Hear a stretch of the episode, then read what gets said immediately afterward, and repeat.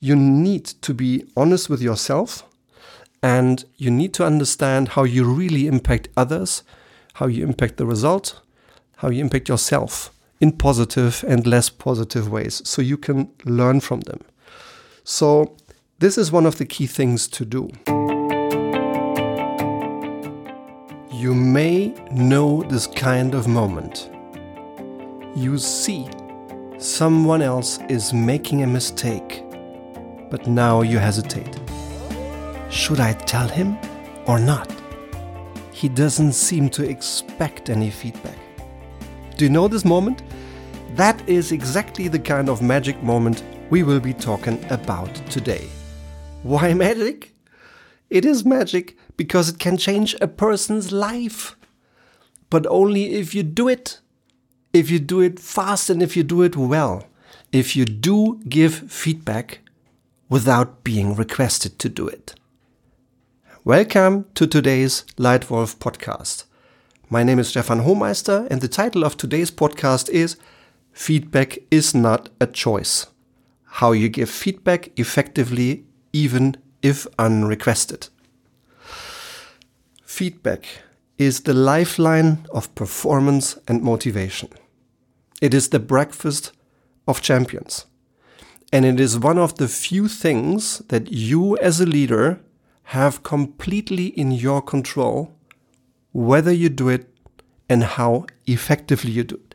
And it is one of the most effective things that can help you lead others to success anyway. There is a very good and highly reputed research company out there called Gallup. Gallup publishes an engagement index every single year. And if you look at those, the share of people who articulate a high emotional engagement to their employer, and you break it out into those people on the left who have not received any performance feedback over the last six months, then their engagement level is only 11%. While on the right hand side, those people who have received at least once a clear performance feedback over the last six months, they articulate a 31% engagement level, a much, much higher, three times higher level of positive engagement to their employer. The only difference is whether or not they received one clear performance feedback over the last six months. This, to me, is one of the strongest evidences uh, onto the question whether feedback works. You bet it does. It works wonders when given and when given correctly. But what do you do if it's not requested? What do you do if you're not asked for it? Here are my three best tips for you. Number one, give it as a precious gift. In my view, you owe it to the other one. If the other person is a person you care for, if the person is one you feel responsibility for in your team, outside your team, you feel you'd like to help, then you have to offer the feedback, even if unasked and unexpected. And if you follow those tips here, I bet it works. It has always worked for me throughout my entire career. Now, one of the fears I had as a young manager was that, hmm, maybe this feedback is coming as a surprise if I share it. Now, my experience over now almost 35 years is the exact opposite. When people make a mistake, they intuitively know that they have made a mistake. They just don't know what mistake they made. That's why they made it. Because maybe they have done this thing for the first time in their lives. So, my experience now over many decades is this fear of surprising someone with feedback, typically, in almost every single case I saw, was simply wrong. Uh, people do expect to receive a constructive feedback if they made a mistake, because they somehow intuitively feel they could have done better. So don't worry about that concern. In many cases, it's simply not true at all. Be prepared. Uh, be prepared before you give it. Clarify your thoughts. What's your goal in your feedback? What specific behavior have you seen? How did that impact the other person's effectiveness? And what else can the person do next time round to maybe be more effective in a similar situation? And create the right moment to make it feel like a gift. Create the right environment. Offer the feedback alone, in confidence, and give it as if you were giving a bar of gold, because that's exactly what you do. Maybe this feedback will change this person's life. So, tip number one give it as a precious gift. Tip number two give it as feed forward. Even if it's a tough conversation, particularly if it's a tough conversation on, on, on, a, on a mistake that really has to be corrected and a mistake that matters, this is one way that makes the receiving end far more likely to receive it, and it makes it so much easier to receive it. Don't use it backward oriented. Look forward. Give it as a feed forward.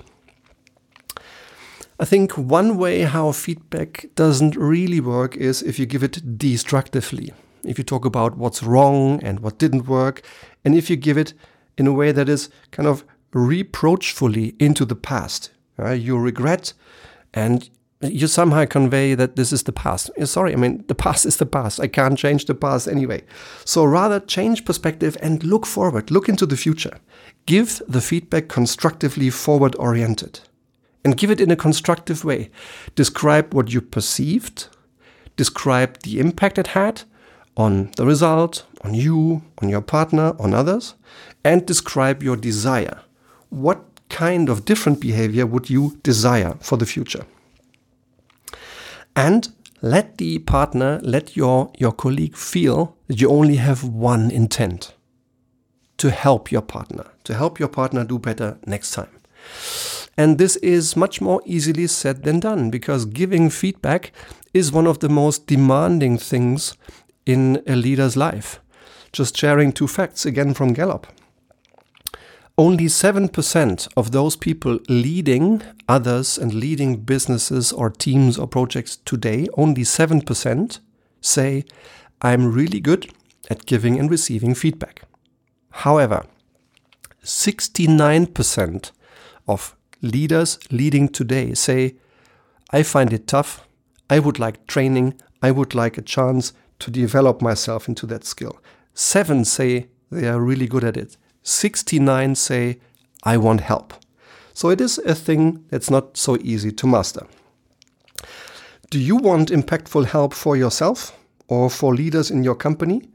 Do you need a modern, fast, effective feedback culture for more sales, for more speed, by giving and receiving impactful performance feedback, then please write an email to stefan.homeister at gmail.com entitled feedback. And within just a few days, you and I will be on the phone for a first completely free consultation conversation on how to make your team faster, better, more successful by giving really good feedback effectively, even if unrequested. And here is my tip number three for doing so be a role model in receiving feedback. My experience is that in order to be a, a strong leader, developing yourself into the best version of yourself, one of the the key ingredients for such a su successful career is brutally honest self reflection you need to be honest with yourself and you need to understand how you really impact others, how you impact the result, how you impact yourself in positive and less positive ways so you can learn from them. So, this is one of the key things to do. Typically, when I see leaders do what they do and not do what makes sense, they fall into one of three traps. They either have a blind spot, they are simply not aware of their behavior or their behavior's impact. Second, they might be scared. They might fear the consequences of change. And three, comfort. They may, might just be too comfortable. They might prefer staying where they are and not changing, staying in the comfort zone. What you can do is ask for honest feedback yourself and accept it in an exemplary fashion and manner. Receive a, tr- a tough criticism and rather than defending or taking revenge, say thank you. Thank you for giving me this clear feedback because now I can finally start working on solving it before this hopefully still small issue becomes a huge problem. So, one of the things you can do is when you receive feedback, when you receive criticism, say thank you for the feedback. This is one way how you can role model receiving feedback and how you can change the culture, the feedback culture in your organization, particularly when you are the team leader, when you are the general manager, when you are the CEO yourself. Yeah? The more people you're responsible for, the bigger will be your impact. So, tip number three be a role model in receiving feedback. Net, my three best tips for you how to effectively use gold, how to effectively use feedback even if unrequested. One, give it as a precious gift. Two, give it as feed forward. And three, be a role model in receiving feedback. So I hope you enjoyed this reminder, refresher, and maybe it even had one little detail that makes you think slightly differently about one of the most impactful things completely in your control as a leader giving and receiving feedback. If you like this podcast, please feel free to subscribe to it and join this community every single week. And please, if you can find a minute at the end of listening, please leave me a star rating in iTunes because it helps me understand how effectively I'm giving my tips for you. And uh, let me have your questions, let me have your unanswered areas of interest. Maybe your feedback turns to be a title for one of the next Leitwolf podcasts. Or would you just like to invest 30 minutes of your time and join one of my free live webinars? Then please join me. Drop me a line again on stefan.homeister at gmail.com so I can send you an invitation. They happen about every other month, take you 30 minutes, and they give you another list of practical, effective tips on how you can lead yourself and others to success or visit my website. And if you're interested in, in seeing me and working with me in one of my trainings, feel free to book one of my leadership trainings through our website. I hope you've enjoyed it. I thank you for your time, and I look forward already now to next time when we are together again in the Leitwolf podcast. Thank you. Your Leitwolf Stefan.